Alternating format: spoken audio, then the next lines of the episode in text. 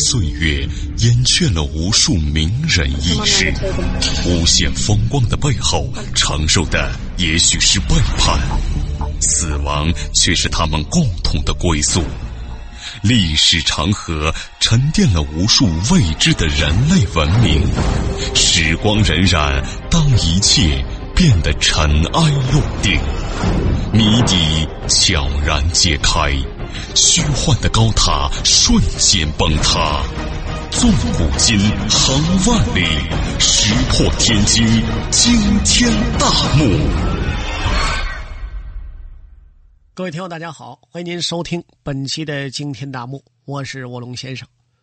咱们今天来说说王皇后为什么主动帮助武则天重返后宫。贞观二十三年。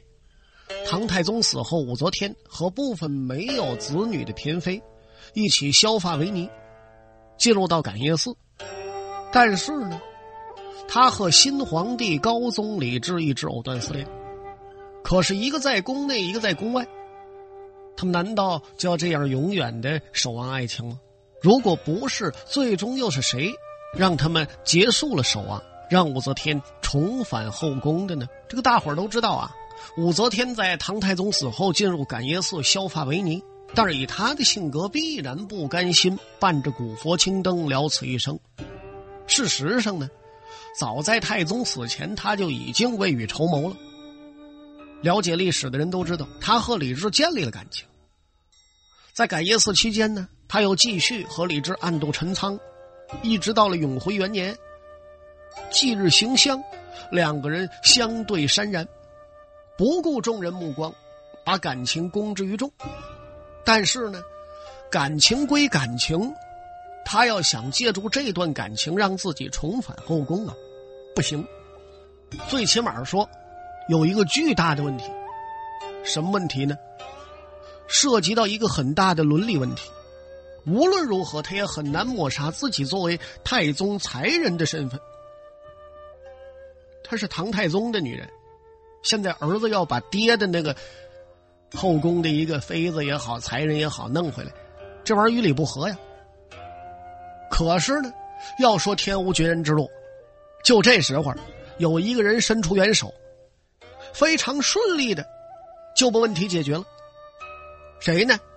就是李治那皇后叫王皇后。这就奇怪了，这王皇后脑子进水了，还是让驴踢了？把皇帝的情人怎么引到自己身边来了呢？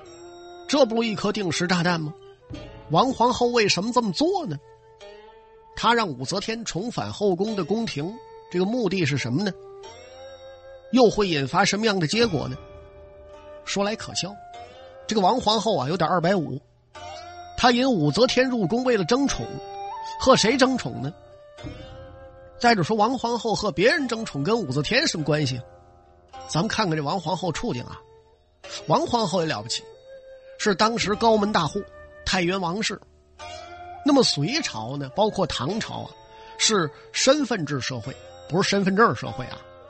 世代大族在社会上有很高的威望和地位。那么在所有世家大族当中，有五姓七族最为尊贵。哪五姓呢？崔、卢、李、郑、王。那么在五姓当中呢，崔姓和李姓，分别呢有两支最为显贵。合起来呢，就是所谓的七望。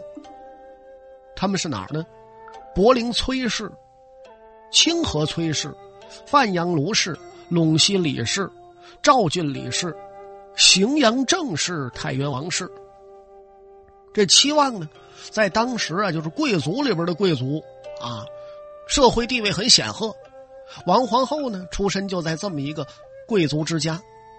要说从小受那个教育，也不至于让她这么缺心眼儿，这叫立令智昏一时糊涂。而且无论任何一个时代呢，都有其特定的评价成功的标准。你比如清代成功的典型是中状元招驸马，啊，所谓中状元呢是一个男子在事业上取得成功，招驸马呢就是爱情和婚姻取得成功。按今天的说法呢，这叫爱情事业双丰收。哎，这是清代啊。这唐代呢，说到成功，最典型的就是中进士娶五姓女，可不是五姓家奴啊，就是娶五姓当中任何一姓的这个女子。中进士呢，那就有官做了。而且咱们知道啊，这个科举制度在中国实行了一千多年，可以说呀，滥觞于隋代，结束于清代。唐朝呢，是科举制度。刚刚起步，进士名额很有限，也就是说含金量比较高。用现在就是大学没扩招之前，这特别难考。那时候有说法，叫“三十老明经，五十少进士”，说明经和进士啊都是科举考试的科目。明经呢，主要考人们对经典的记忆；进士考什么呢？写文章、作文。写文章呢，还要分。说这个你得有天分，而且还得有社会阅历，你不能瞎说呀。所以你是五十岁中的进士，别人说你少年得志啊，这太年轻了，才五十。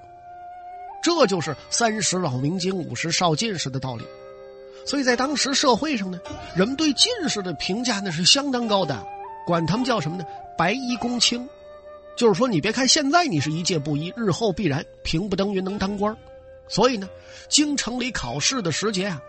常有店家对进京赶考的书生格外照顾，好吃好喝，没钱赊着。为什么呢？用现在话说，他是潜力股在一身上投资。你要真成功了呢，高官得中，那就能给他不少的钱，而且除了钱之外，带给他的隐性收入和帮助也是很大的。那么，所以说，在唐朝中了进士，它意味着事业上成功。但如果真正得到了上流社会认可，怎么办呢？在婚姻上取得成功，这桩婚姻成功的标准就是娶五姓女，而相当于吧，后来咱们说的招驸马。唐朝，你要是能娶到五姓人家的女儿，那比招驸马还要荣耀。唐朝呢，各位要有研究唐朝历史的就知道，有个宰相叫薛元超，哎。有的人知道说有一个薛婕妤，哎，他侄子，这个薛元超，官至中书令，他就是宰相了。但是呢，晚年的时候他说：“我这辈子富贵已极，那当宰相了吗？没什么可追求的。但是我有三件憾事，就是不不是三件丢人的那个，现在咱们说的那个憾啊，遗憾的憾。哪三件事呢？第一，没能由进士出身。”第二没能娶五姓女，第三没能修国史。那么说，薛元超娶的媳妇是谁呢？他娶的可是唐高祖李渊的孙女啊！各位啊，唐太宗李世民的侄女啊，何敬县主啊，娶了这么一个皇亲呐！各位啊，金枝玉叶啊，他还不满意呢！他觉得比不上五姓女。这下大家可以看出来了，这五姓人家在当时那是何等殊荣，这个身份就跟那个日本那个贵族血统差不多。因为门第高贵，所以全国上下谁都想和他们攀亲，皇室也不例外。唐高祖的妹妹同安长公主就嫁给了王皇后的从祖父。从母系方面来讲呢，王皇后的母亲出身于河东柳氏，也是一个大族，舅舅呢。柳氏是当时还担任中书令的职务，所以王皇后除了出身高贵，人也长得特别美貌，所以她的从祖母才把她介绍给唐太宗，选为晋王李治的妃子。李治做晋王呢是十六岁之前，王皇后结婚的时候呢应该不超过十六。唐太宗生前呢对他们一直很满意，尤其对这个王皇后很满意。临死的时候呢。还说了，这是我的家儿家父，所以后来一直到李治当上皇帝，王皇后这生活都不错，一帆风顺的。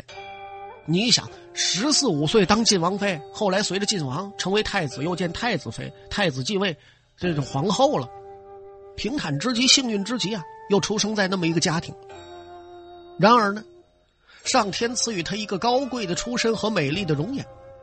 所以这王皇后就一直没有得到李治的芳心，她的芳心呢也没有让李治看到。结婚很多年，也自己反正怎么回事不知道，没生下一儿半女的，这成为了他一生命运悲剧的最直接的原因。皇帝为什么不喜欢他呢？你搁咱们想，感情是很复杂的东西，有时候出身的相貌没有直接必然的联系。当然，好看谁都爱多看两眼，但是呢，更重要的是情感的沟通。哎，他跟个人的魅力和性格有很大关系。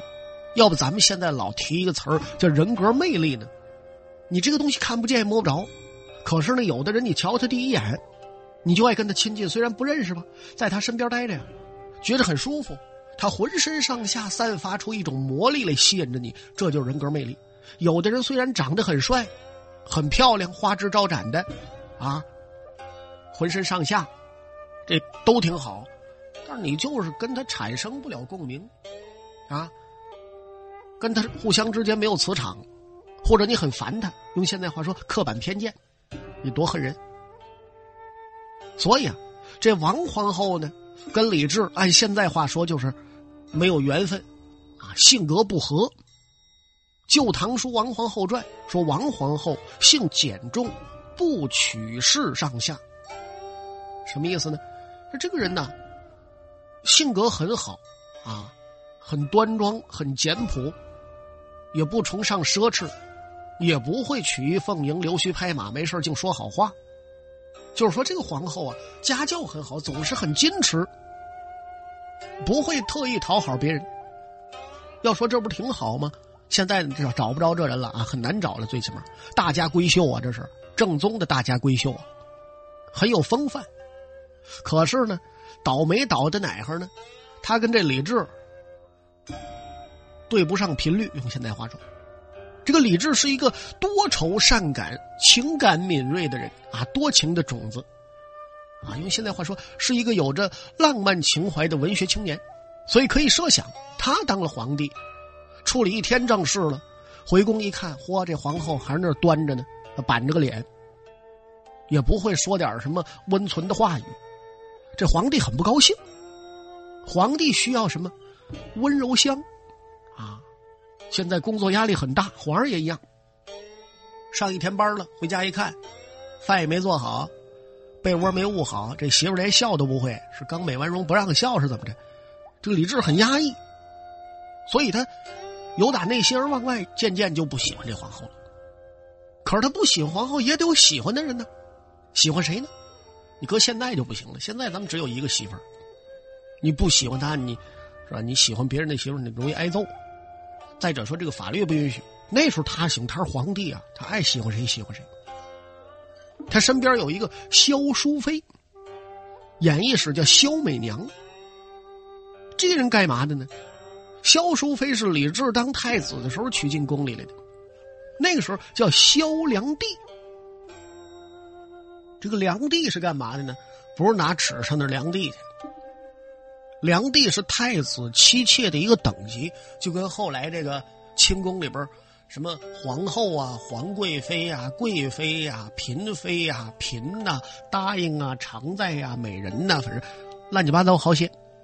这梁帝是其中的一个，算是一个等级，相当于太子妃。当然呢，那时候不叫太子妃，就叫梁帝，这是一个职称嘛。那么萧梁帝当年宠冠后宫，就是。这太子妃了，不是甭管多人吧，他就头一份接连着给李治生了一儿两女，在李治所有的妻妾当中，他的生育数量是最多的。而且呢，他家族背景也很好，出身于南方的贵族兰陵萧氏。这一家族呢，在隋唐时期非常兴盛。隋炀帝不是有萧后吗？哎，就是兰陵萧氏。这个萧淑妃出身很好，又长期得宠。所以呢，这皇帝一看萧淑妃，哎，怎么瞅怎么顺溜，怎么看怎么顺眼，听说话也好听，办事也爱看。这萧淑妃会来事儿，回宫一看皇后耷拉着脸，那张脸够十五人看半个月的，他就不爱看。久而久之就会出现矛盾，而且这个矛盾越来越大。这李治当上皇帝之后啊，因为册封王子的问题，王皇后和萧淑妃的矛盾。就一点点升级，因为这个李治当时有四个儿子，前仨呢都是后宫没名号的宫人所生，啊，你说他这个生活也不是很检点啊。只有老四李素杰是萧淑妃所生，当时五岁了。在永徽初年呢，李素杰被封为雍王，五岁的亲王啊。王皇后呢，一听这封号，这气儿就不打一处来。那说，那你生什么气？你这不自找的吗？是啊，这雍王有什么特殊的呢？原来呀，雍指的是长安，雍王的管辖范围就在当时首都长安及周边地区，用现在新名词叫京畿，就是京城及左近。这个地理位置非常重要。按照惯例呢，雍王一般不轻易的封给嫔妃生的儿子，要封给皇后生的儿子。可是问题就在于皇后她生不了儿子，最起码是现在没有儿子。可是皇后生的大儿子，那就是嫡长子，是要做太子的，将来是要当皇帝的。那么如果皇后还有第二个、第三个或者第 n 加一个儿子吧，那么在这些儿子当中。就可以找一个封为雍王了。那么现在王皇后自己就没有儿子，啊，很着急。而萧淑妃的儿子封为雍王，王皇后呢，就从中嗅出了一股不祥的气息。他觉得皇帝抬高这个儿子的封爵，进一步母以子贵，很有可能提高萧淑妃的地位，因此他心里很不安。面对这种情况，他该怎么办呢？像那个，你在萧淑妃身上想办法呀。他别出心裁呢，要说，他这脑袋怎么想的，咱们现在都琢磨不明白。偏巧这时候该着出事儿也是，宫中开始流传一个小道消息，说这个李治啊，哎，我说你听说没？咱们这皇帝有点意思，怎么了？这皇帝在外边和一尼姑有染，啊，经常去赶夜寺，行香，以国家行为为名。啊！可是呢，跟着去有很多人都看见了，李治和这武则天这俩激情对泣啊，是难舍难离。反正他爱怎么怎么着，因为他是皇帝，别人不敢说什么。说唐朝人跟现在一样啊，也热衷于八卦，尤其皇帝的八卦。你想，他特别的，是吧？尤其是中国人有一好习惯，就甭管什么时候啊，你注意看身边，包括现在，就老有这么一堆人。什么叫一堆人呢？就是好的一堆人呐，热衷于张家长啊、李家短呐，七个碟子、八个碗、九个蛤蟆、十个眼，嘚嘚嘚，老说这些事儿，就是散布小道消息。再说好事不出门是吧？坏事传千里，这不是什么好事。所以回来之后啊，在宫里就传开了，而且越说越热闹。还，说咱们皇帝呀，跟先帝的情人呐，他们这你看这这么和谐呀，如此这般这般如此，又哭又闹，又打又笑，一把鼻涕一把泪，哎呀。比我会说，说的绘声绘色。最后王皇后知道了，开始的时候勃然大怒啊！这像话吗？宫里这么老些，你找一尼姑，你是什么意思啊？什么皇帝？正生气呢，可是自己扑哧的一下子又乐了，把身边宫女一看，这皇后这要生病似的嘛，气糊涂了。他想了一办法，看到了一丝希望，他说：“啊，这是个机会。”如果把这个尼姑引进宫来，让她纠缠李治，不就可以转移他对萧淑妃的情感了吗？你这个人就是个二百五。他纠缠李治，那他跟李治感情好了，还是没有你什么事儿啊？他就以为他能控制住武则天，这个皇后也有天真的一面，所以呢，他就悄悄派人告诉武则天留头发啊，长发飘飘多好看，告诉以后有回宫的可能。武则天冰雪聪明啊，一听大喜过望，遵旨照办。所以大家我讲这么多很不解啊，王皇后怎么这么缺心眼呢？她不怕武则天进宫之后变成第二个萧淑妃吗？王皇后其实有这么俩理由：第一，病急乱投医，实在没辙了。不是有一条成语吗？叫饮鸩止渴呀，人要渴急了，毒药都敢喝，就是说人渴的欲望压倒一切了，是吧？解渴是第一位的，喝毒酒之后死不死啊？你看咱们现在老说你死不死，那不管了，死不死以后再说，先别渴着。这个严重后果没有考虑。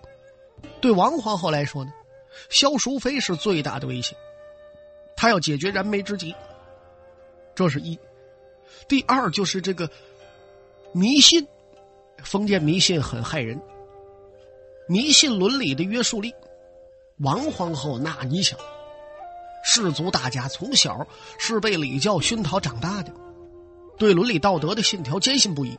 他认为呢，萧淑妃和他门第相当，又是正常纳入宫的妃子，存在取代地位的可能。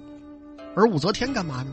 出身不高，又是侍奉先皇的，用现代新名词有历史污点的人，啊，所以他以为李治虽然可能一时被武则天迷惑，但碍于礼法，不可能给他名分。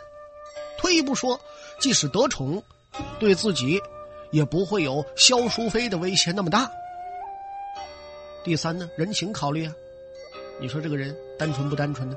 他就想了，哎呀，我要把武则天接回来，他是不是得感恩戴德呀？我从水深火热里把他捞出来了，那叫再造之恩呢，人之常情啊，应该感激涕零啊，上我这磕头作揖，一把鼻涕一把泪，不能像萧淑妃似的，一开始就给我当死对头啊。所以这个单纯的皇后啊，基于这三种理由啊，越觉得自己这招越高。咱们单说。过了一年啊，武则天长发飘飘了啊，最起码这头发已经把脖子盖住了吧，不是很长的头发。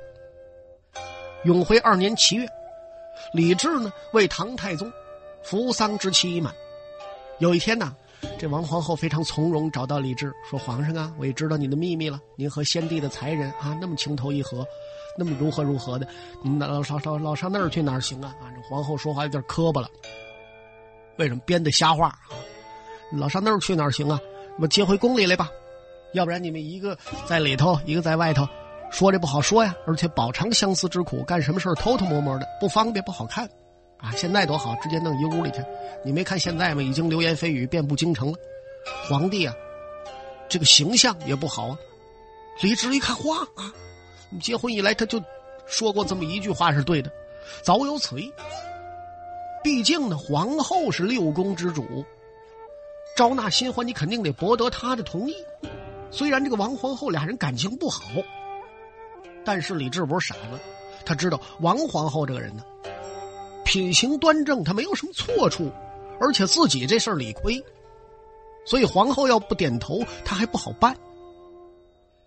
这道关一过，哎，李治高兴了啊！本来这个违背常理的事儿，他不好意思提，所以啊，老琢磨怎么开口。可是现在，王皇后主动提出接纳武则天，对李治而言大喜过望，天上掉馅饼，吧唧砸脑袋上了。哎呀，李治说：“皇后，你太贤惠了啊！哎，这挺好啊。既然你你你这么热烈的盼望啊，我也很想他，那这时候就这么办吧。”两个人各怀心事，结果阴错阳差，一拍即合。武则天没费什么劲，重新回到后宫。记住啊，这是她命运转机第一步。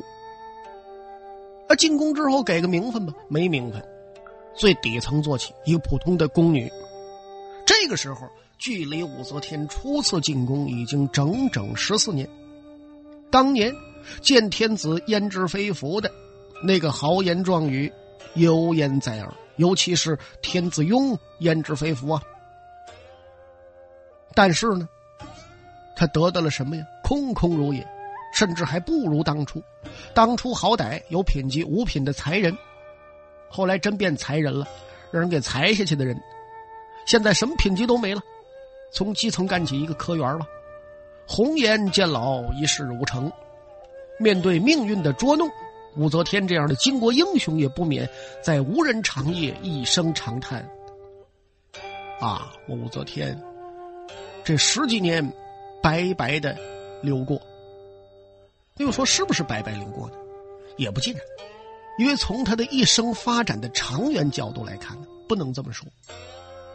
要说刚进宫的时候，确实什么都不懂，什么尔虞我诈呀，什么圈套陷阱啊，不知道说话也不知道轻重，争宠都不知道从哪个方向下手。